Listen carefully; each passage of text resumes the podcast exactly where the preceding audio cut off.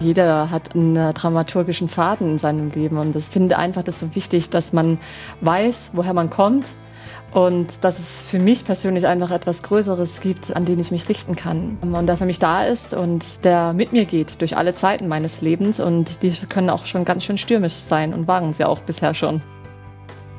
Von der Schauspielbühne in die Kirche, das ist knapp zusammengefasst der Lebensweg von Anna-Maria Schäfer. Ich habe sie für den Podcast Alpha und Omega mehr als du glaubst getroffen. Mein Name ist Christian Turey. Anna-Maria Schäfer ist ausgebildete Schauspielerin und arbeitet jetzt in katholischen Gemeinden in der Nähe von Bruchsal als katholische Gemeindereferentin. Denn der Regisseur in ihrem Leben ist Gott. Sie hat schon im Kindergarten kleine Auftritte gehabt, sie hat leidenschaftlich gerne Schultheater gespielt und sie ist nach der mittleren Reife direkt auf eine Schauspielschule gegangen. Anna-Maria Schäfer ist Schauspielerin mit Leib und Seele geworden. Ihr großer Traum war Hollywood und auf dem Weg dorthin hat sie Theater gespielt in Stuttgart und Mannheim und auch im Fernsehen und in Filmen mitgespielt. Doch sie hat dann irgendwann festgestellt, die Bretter der Theaterbühne bedeuten doch nicht die ganze Welt, es gibt noch mehr. Wie sie dann ihre neue Berufung in einer katholischen Kirchengemeinde gefunden hat, das hat sie mir erzählt. Und wir haben natürlich auch über ihre Fernsehrolle als Leiche in der Krimiserie Soko Stuttgart gesprochen. Spannende Sache. Zu sehen gibt's unseren Talk auch. Alles dazu in den Show Notes. Hier jetzt erstmal zum Hören. Anna-Maria Schäfer ist ausgebildete Schauspielerin, hat an Theatern in Mannheim und Stuttgart gespielt und in Film- und Fernsehproduktionen.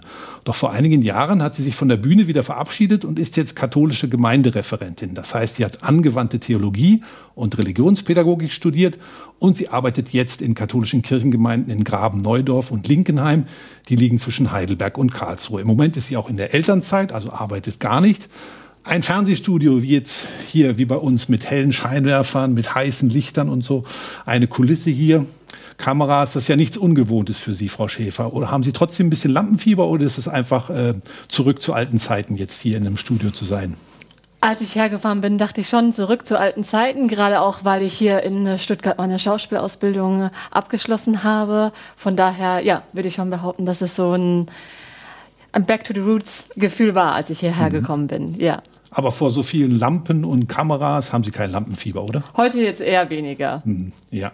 So, und jetzt wollen wir uns auch mal anschauen, wo Sie unter anderem im Fernsehen zu sehen waren. Sie haben mitgespielt in einer Folge der ZDF-Krimiserie Soko Stuttgart, die während des Cannstatter Vasens des Volksfestes spielt und deshalb auch Vasenmord heißt. Wir schauen mal in die Anfangsszenen dieser Soko-Folge rein. Sie spielen darin eine junge Frau, die abends im Festzelt freiwillige Alkoholtests macht, damit die Leute wissen, ob sie noch nach Hause fahren können oder lieber mit der Bahn fahren. Anna-Maria Schäfer in der Folge Vasenmord.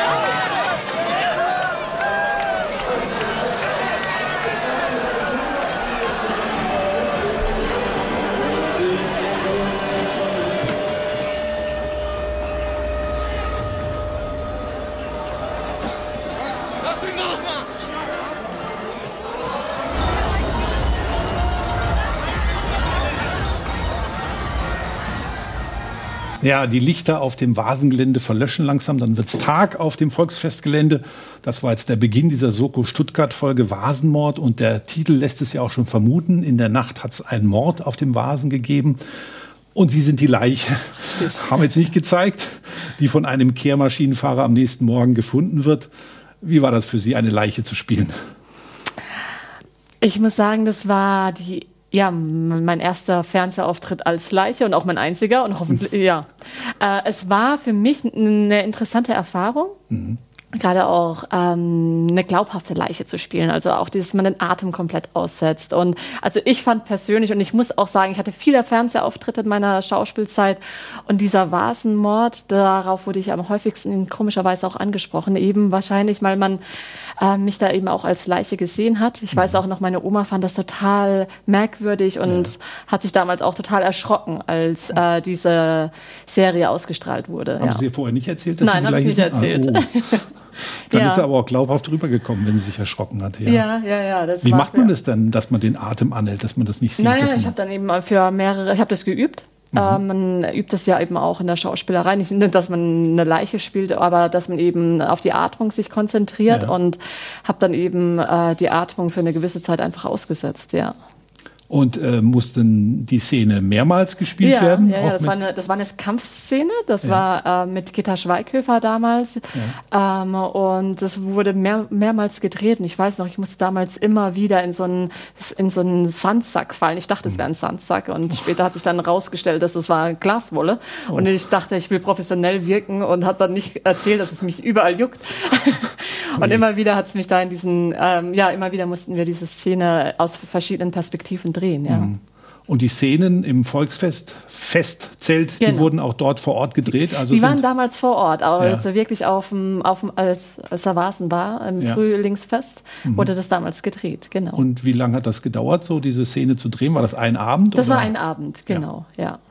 Ja. Das schafft man dann schon. Ja, das hat man auch dann zügig, also es war, äh, das hat man dann zügig abgedreht ähm, und es war an einem Abend, ähm, haben wir diese Szene, genau, haben wir diese Szene mhm. gedreht. Hatten Sie ein Casting dafür? Also ja, wie Sie eine genau. Leiche spielen oder was mussten Sie da vorspielen, um da bei der Soko Nee, das war eher so diese, dieses klassische Casting eben für, für diese Rolle ähm, mhm. auf dem Vasen. Ähm, das war ja auch dann äh, die, ich war ja die, die Tochter von Gitta Schweighöfer, da hat man da geschaut, ob das äh, passt und das war, wurde hier gedreht hier. Mhm. Äh, in genau. Stuttgart, ja. Mhm. Hier im Röberkastell haben wir da tatsächlich ja. auch äh, diese Kampfszene damals gedreht, die man jetzt nicht gesehen hat. Aber ja, ja okay. genau. Was für Rollen haben Sie noch gespielt in Ihrer Zeit als Schauspielerin?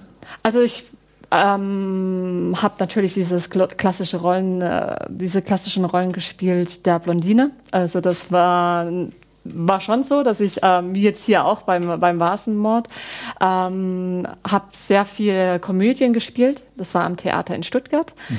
äh, in Mannheim. In Mannheim habe ich Komödien gespielt. Und hier am Theater habe ich auch äh, Puppentheater gespielt, hatte auch mein eigenes Kindertheater mit einer, ja, mit einer Kinderbuchautorin, wo wir an, an Schulen getourt sind. Ähm, ja, also ich habe, glaube ich, über, über 30, 40 Rollen gespielt. Mhm. Wären Sie auch mal gerne Kommissarin gewesen, jetzt von wegen Soko? Ja, sehr so? gerne. Das ja? hätte ich sehr, sehr, sehr, sehr gerne gespielt. Mhm. Ähm, wurde aber doch oft auf die Blondine, auf das Püppchen ähm, reduziert, sagen wir es mhm. mal vorsichtig mhm. so. Wie war Ihr Weg in die Schauspielerei? Naja, es war so, dass ich ähm, schon bereits im Kindergartenalter oft in Rollen geschlüpft bin, oft äh, Auftritte hatte auch. Man hat mich da auch oft angefragt, ob ich etwas vorspielen könnte während ähm, ja, Kindergartenaufführungen. Ich war damals mhm. schon ähm, die äh, bin durch die Straßen als, als Prinzessin gefahren, so an, an Karneval, an Fasching. Ah, ähm, und dann später habe ich im klassischen Schultheater gespielt mhm. und dann hat mich ein Lehrer gefragt, ob ich mir nicht vorstellen könnte, eben auch bei ihm in so einer Laien, so einem Laientheater äh, mitzuspielen. Und dann habe ich das auch gemacht. Das war damals in Bruchsal. Mhm. Bei der Koralle äh, habe ich ähm, für ein paar Jahre mitgespielt und war, muss ich schon sagen, ich hatte viele Hobbys.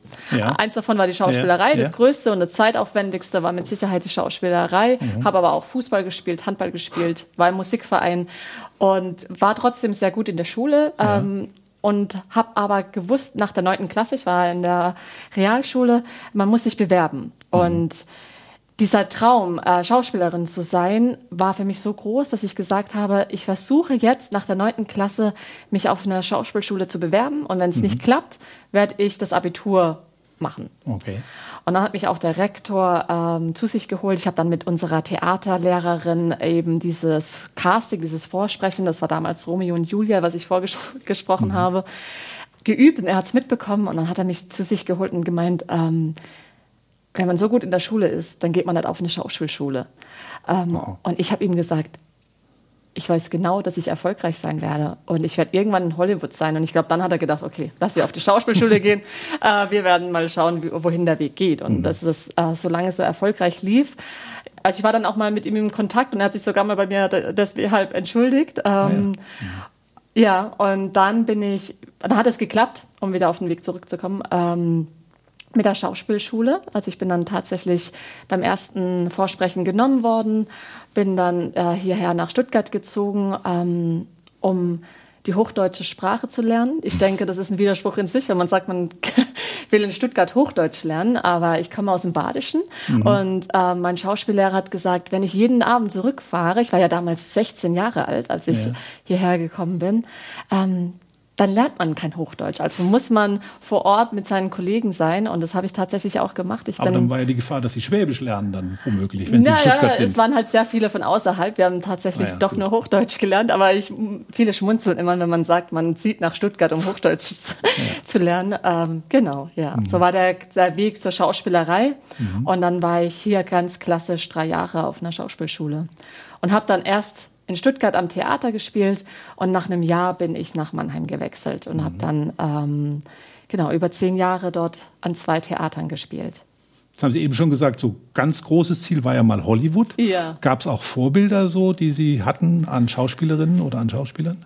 Also ein Vorbild, ein deutsches Vorbild ist für mich Evelyn Hamann, die das einfach glaubwürdig ähm, wie keine zweite rübergebracht hat, wie man in Rollen schlüpfen muss, um mhm. sie glaubhaft zu spielen. Kennt man ähm, viel aus Loriot, genau, Filmen genau, und ja. seiner Serie, ja. Mhm. Das ist für mich so jemand. Und auch Anke Engelke, das sind für mich Vorbilder, ähm, was die Schauspielerei angeht. Aha. Deswegen habe ich mich auch, ja, gerade wenn ich jetzt Anke Engelke sage, ähm, das sind halt natürlich auch Figuren, die in der Comedy und in der Komödie zu Hause sind. Mhm. Und das hat mir einfach unglaublich viel Freude bereitet. Deswegen habe ich das auch über zehn Jahre gemacht, ja. Menschen einfach zum Lachen zu bringen. Mhm. Ähm, und das war ja eine wunder wunderschöne Zeit, die ich auf gar keinen Fall missen ja. möchte. Was aber nicht unbedingt das Einfachste ist, ne? Leute zum Lachen zu bringen. Nein, auf gar keinen Fall. Nein. Ja. Ich würde sogar sagen, es ist ähm, eines der schwierigsten Dinge, ähm, weil das einfach auf den Punkt sein muss. Wenn du ähm, ja, wenn du den, den, den, äh, die, die, die, richtige, den richtigen Moment verpasst, dann ist es einfach nicht mehr witzig. Ne? Mhm. Und ähm, das zu üben und das zu zu lernen und das auch aufzuführen, das war für mich ähm, eine wunder wunderschöne Zeit. Mhm. Aber dann gab es einen Umschwung. Ich genau. habe es ja schon am Anfang gesagt. Dann haben Sie irgendwie gesagt, hm, ich mache was anderes. Warum ja. dieser Umschwung dann?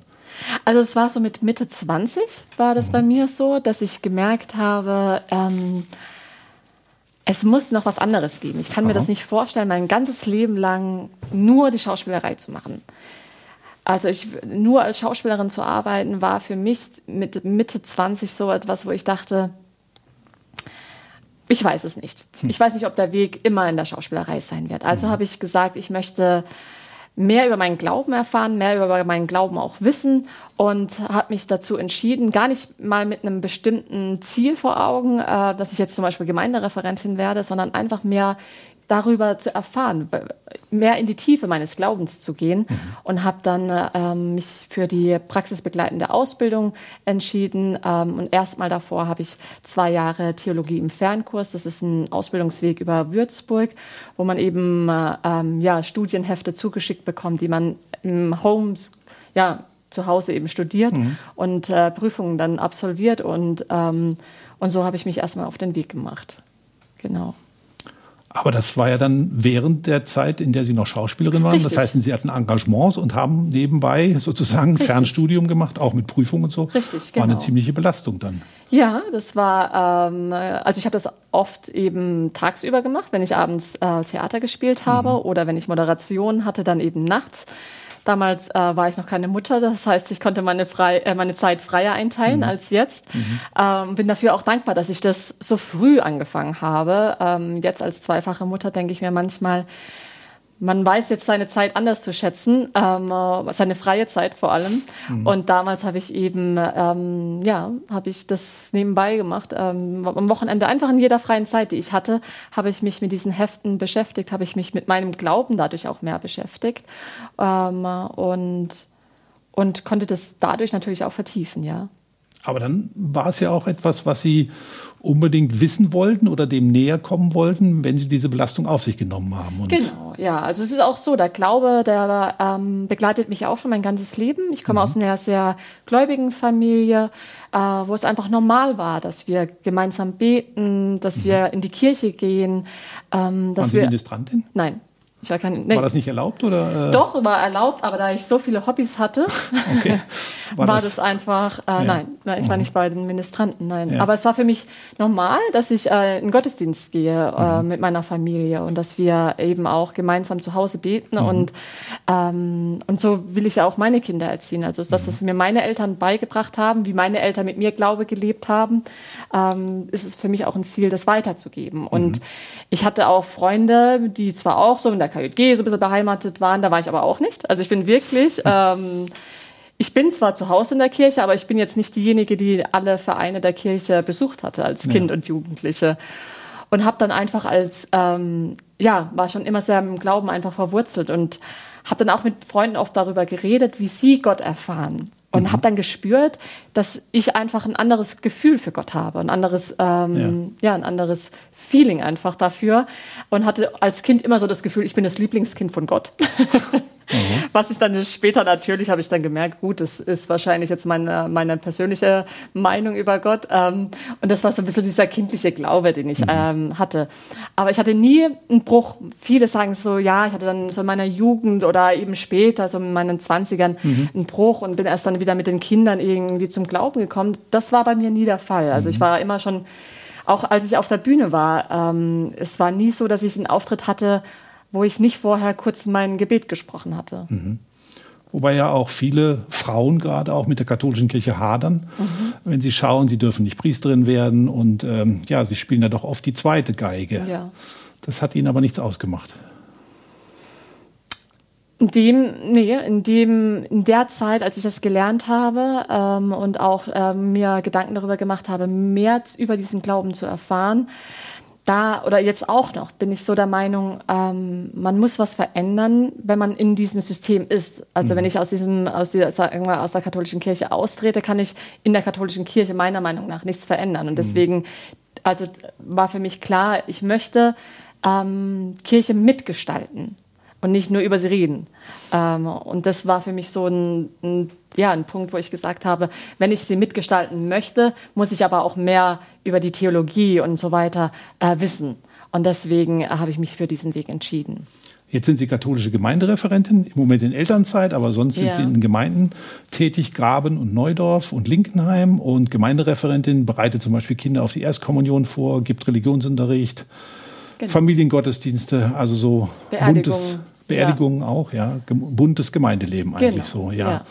Gibt es denn Parallelen zwischen der Theaterbühne und der Schauspielerei und der Gemeindearbeit? Sehen Sie da irgendwas? Ja, also ich ja? sehe da sehr viele Parallelen und ähm, für mich ist diese, diese Zeit auf der Schauspielschule ähm, einfach ein, ein, super gutes äh, Steckenpferd für meine Arbeit als Gemeindereferentin. Also sowohl ähm, ja, dass ich mich ich, äh, sprachlich ausgebildet habe, dass ich weiß, äh, wie wirke ich auf der Bühne, wie wirke ich aber auch, wenn ich äh, Glaube verkündige. Ähm, mhm. Und das ist etwas, das kann ich äh, super gut verknüpfen. Deswegen ist das für mich nicht, das eine ist Gemeindereferentin, das andere ist die Schauspielerei, mhm.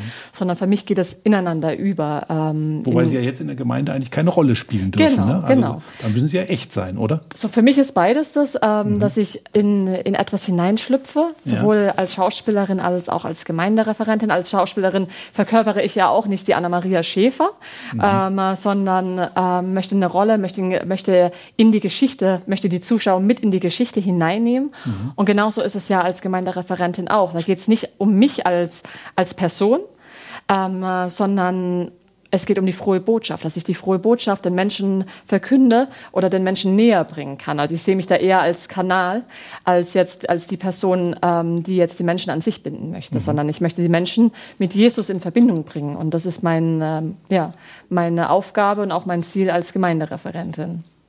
Und Sie haben schon gesagt, da hilft Ihnen auch manchmal die Schauspielausbildung zum Beispiel Atemtechnik, wenn man also genau. ja predigt zum Beispiel oder halt einen Gottesdienst ja. eine Rolle hat, äh, hat man da auch. Und ich könnte mir vorstellen, ein Krippenspiel bei Ihnen in der Gemeinde, da ist natürlich klar, wer die hm. Regie macht, oder? Richtig, genau. Also da finde ich, das ist, ähm, das ist sowieso meine Lieblingszeit, so die Weihnachtszeit, wenn es mhm. da in den Kirchen auch so nach Tanzweigen und allem riecht und mhm. man dann mit den Kindern, die einfach dieses, dieses Feuer in sich haben, wo mhm. man einfach nur so ein bisschen noch was dazugeben muss und das Ganze funktioniert. Äh, das ist für mich die schönste Zeit. Und deswegen arbeite ich auch unheimlich gerne mit Kindern zusammen, weil Kinder einfach so ganz nah an vielem dran sind. Man muss ja. da wenig aufdecken, damit man auf den Kern kommt, sondern die haben das meistens schon in sich äh, und, und, lehr, lehren mir etwas. Mhm. Und deswegen arbeite ich persönlich unheimlich gerne auch mit Kindern zusammen. Ähm, und möchte einfach Ki Kinder die frohe Botschaft näher bringen, weil man spürt schon, finde ich, ähm, dass Kinder wenig mit Glaube zu tun haben. Also weniger als vor ein paar Jahrzehnten noch, mhm. würde ich sagen. Merken Sie so in der Schule auch? Merke ich in der Schule, genau. Also mhm. ich hatte das mal, dass diese, für mich ist einfach zum Beispiel ein Vater unser gehört für mich schon auch ähm, in Unterricht. Also bei mein, mein Unterricht beginnt oft mit einem Vater unser. Und da hat ein Kind mal angefangen zu weinen in der vierten Klasse, mhm. dass wir, als ich frisch in die Schule kam, ähm, äh, weil sie einfach das noch nie gehört hat und sie jetzt so Angst davor hatte, dieses Vater unser zu lernen, was äh, wo ich dachte, das, das ist schon, äh, hätte es vor ein paar Jahrzehnten noch nicht gegeben, ja, so etwas, ja. ja. Gibt es einen Traum für Sie in Sachen Schauspiel in der Gemeinde, was Sie vielleicht noch mal gerne machen möchten jetzt so? Also für mich ist immer wichtig, dass nicht ich den Menschen etwas überstülpe und sage, und jetzt machen wir hier in Graben Neudorf mal die Passionsspiele, mhm. sondern dass die ähm, Menschen auf mich zukommen mhm. und äh, sagen, was, was, was sie sich wünschen. Ich gehe auch nicht in die Gemeinde rein. Ich denke, in meiner Gemeinde wissen das gar nicht alle, dass ich äh, vom ersten Beruf Schauspielerin bin und präsentiere mich eben da als die Schauspielerin, die jetzt ähm, Gemeindereferentin ist, sondern es äh, kann sich mal durch ein Gespräch, äh, kann, kann das mal rauskommen, sondern für mich ist wichtig, dass ich merke, was möchten die Menschen vor Ort, mhm. wo kann ich die Menschen unterstützen und nicht, wo können die äh, Menschen meine Leidenschaft ausleben, so, mhm. ne? Und deswegen, also natürlich äh, sind solche, ähm, ich könnte mir ja, die ganzen biblischen Geschichten als Musical total gut vorstellen. Und das mhm. ähm, haben auch schon mal Kinder an mich herangebracht, ob wir so etwas in der Richtung nicht mehr machen könnten. Und für mich ist es dann, wenn wir dann sowas machen, dann machen wir es aber auch richtig. Ähm, und das wäre natürlich schon ein Traum von mir. So biblische Geschichten als Musical, vielleicht auch als, ja, als äh, Fernsehserie mhm. ähm, zu entwickeln, mit, mitzudenken, mit, ja, mit groß zu machen, das ist schon etwas, ähm, was so ein Ziel, was so ein Traum von mir mhm. ist. Und also könnte demnächst Oberammergau vielleicht Konkurrenz bekommen und in Graben Neudorf vielleicht auch was entstehen an biblischen Ja, wenn die Menschen das vor Ort möchten, dann bin ich dabei. Aha, ja, mal schauen. Gibt es etwas, was, an die was Sie an der Schauspielerei heute manchmal vermissen? Also wo Sie dann doch mal denken, hm, war auch schön, das gemacht zu haben und würde ich gerne noch mal wieder machen? Ja, also ich schließe es nicht aus, ähm, mhm. dass die Schauspielerei, dass ich die jetzt zur Seite gelegt habe und ähm, da nichts mehr mache. Also das ist auf gar keinen Fall. Ähm, mhm Müssen nur die richtigen Angebote aus Hollywood müsst, kommen. Das ist, nein, es müssten einfach die richtigen Rollenanfragen kommen. Also Aha. ich würde mittlerweile auf gar keinen Fall alles spielen. Ähm, es gibt eben dieses reduziert werden, dieses Schubladendenken, das ist irgendwie mhm. sowas, das mag ich nicht. Ja. Ähm, äh, für mich fehlen in Deutschland auch so ein bisschen Filme mit Tiefgang, mhm. wo, ähm, wo es nicht nur so an der Oberfläche so ein bisschen kratzt, sondern richtig gute Filme, so wie Das Boot. Das ist für, mich so ein Film, mhm. ähm, der, ja, der, der hat Tiefgang und sowas in der Richtung fände ich total toll, wenn man, ähm, ja, wenn, wenn, wenn man sowas mal wieder sehen könnte. Aha. Mit mir. Ja, mit Ihnen. Wie ist Ihr Weg in den kirchlichen Beruf bei den Schauspielkollegen und Kolleginnen angekommen? Gab es da mal kritische Anfragen jetzt da? Die Anna-Maria macht jetzt auf Kirche oder so? Ja, also ganz oft hat man mir das eben. Also ich bin ja auch da, ich mache das, mache sehr viel mit mir selber aus, habe das alles jetzt auch nie groß an, an die große Glocke gehangen. Mhm. Aber oft habe ich dann gehört, ähm, du bist doch eigentlich ganz normal. Wie kannst du ähm, jetzt plötzlich zur Kirche gehen? Mhm. Ähm, das sind schon solche Anfragen gewesen. Und dann, ja. und das finde ich aber auch das Interessante. Ähm, nicht, dass die Menschen, die bei der Kirche arbeiten, nicht normal sind. Das muss man auch ganz ehrlich einfach mal so sagen. Aber ähm, aber so dieses, dieses, ähm, man rechnet nicht mit mir in Kirche und ich aber möchte diese Botschaft, die die Kirche einfach hat, diese, diesen Wert, den wir als Kirche haben, ähm, den Menschen mitgeben. Ähm, und das meine ich eben mit diesem, nicht, nichts, nichts hängt an mir, sondern ich bin einfach nur jemand, der gerne diese, diese frohe Botschaft, die Jesus uns mitgegeben hat, weitergeben möchte. Mhm. Also dann doch zurücktreten, so wie auch als Schauspielerin zurücktreten genau. und in der Rolle ja. aufgehen sozusagen und damit was vermitteln. Ja. Ja, genau. Ja. Mhm. Ist Ihr Leben manchmal auch wie ein Theaterstück selbst? Und, und wenn ja, wer ist der Regisseur bei Ihnen im Leben? Regisseur äh, ist Gott mhm. in meinem Leben. Das würde ich schon so äh, unterstreichen. Ja. Ähm, natürlich, ähm, es gibt auch diesen Spruch, äh, morgens Theater, mittags Zirkus. Äh, jetzt mit zwei kleinen Kindern trifft das schon ganz gut zu. Mhm.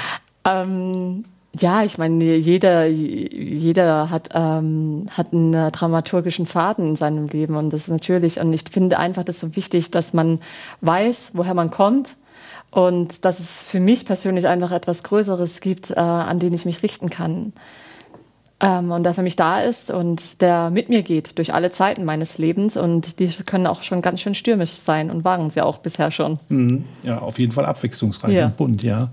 Was gefällt Ihnen an der Arbeit jetzt so in der Gemeinde, in der, als Gemeindereferentin in der Kirchengemeinde? Die Vielfalt die Vielfalt, äh, die dieser Beruf der Gemeindereferentin einfach hat. Also das heißt, ich kann im Altenwerk arbeiten, ich kann im Kindergarten arbeiten, ich kann ähm, eben mit Kindern in der Schule, ich kann als Lehrerin arbeiten ähm, und kann ganz spezifisch ähm, schauen, okay, wo sind meine Talente, wo kann ich mich einbringen. Ich kann auch nicht alles, ähm, aber ähm, ich weiß, wo meine Stärken sind und, ähm, und weiß, was ich gut kann.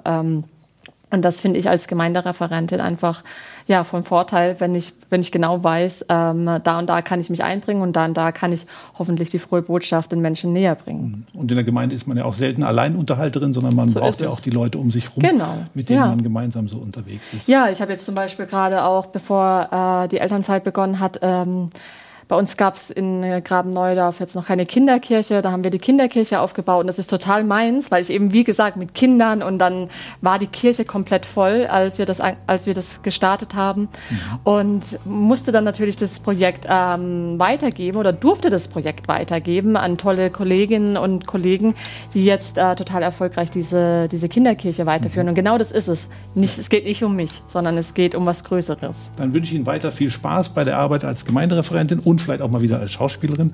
Dankeschön, dass Sie da waren. Von der Bühne in die Kirche, von der Schauspielerin zur Gemeindereferentin, das war Alpha und Omega, heute mit Anna-Maria Schäfer.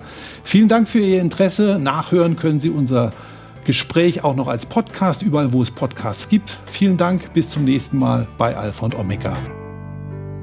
Übrigens, Alpha und Omega mehr als du glaubst ist ein gemeinsames Format der katholischen Bistümer Rottenburg, Stuttgart und Freiburg und des evangelischen Medienhauses Stuttgart. Zu sehen sind die Sendungen bei den privaten Fernsehsendern in Baden-Württemberg, auf Bibel TV und auf YouTube. Weitere Infos finden Sie unter kirchenfernsehen.de und kipp-tv.de. Wenn Sie Fragen, Wünsche und Feedback haben, dann schreiben Sie uns gerne an podcast.kipp-radio.de. Und wenn Ihnen diese Folge gefallen hat, dann hören Sie doch mal rein in Podcast Folge 26. Da geht es um Berufung und so wie die Schauspielerin Anna-Maria Schäfer ihre Berufung in der Arbeit in einer katholischen Kirchengemeinde gefunden hat, gibt es in der Podcast-Folge noch mehr Beispiele von Berufungsgeschichten.